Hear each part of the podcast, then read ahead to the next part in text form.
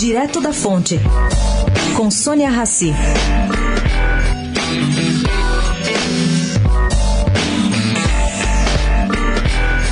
Gente, o governador Geraldo Alckmin foi muito claro ontem ao confirmar o nome de Perso Arida para tocar o plano econômico de sua pré-candidatura.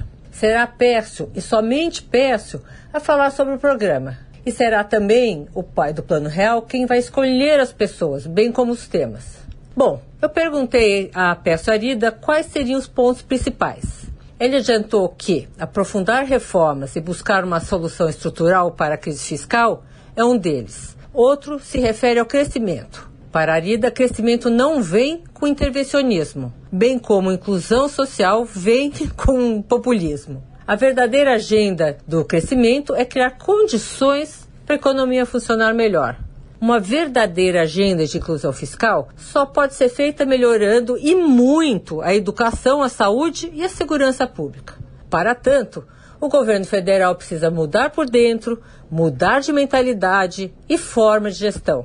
Aí sim, segundo Peço Arida, os menos favorecidos teriam igualdade de acesso às oportunidades. Sônia Raci, direto da fonte para a Rádio Eldorado.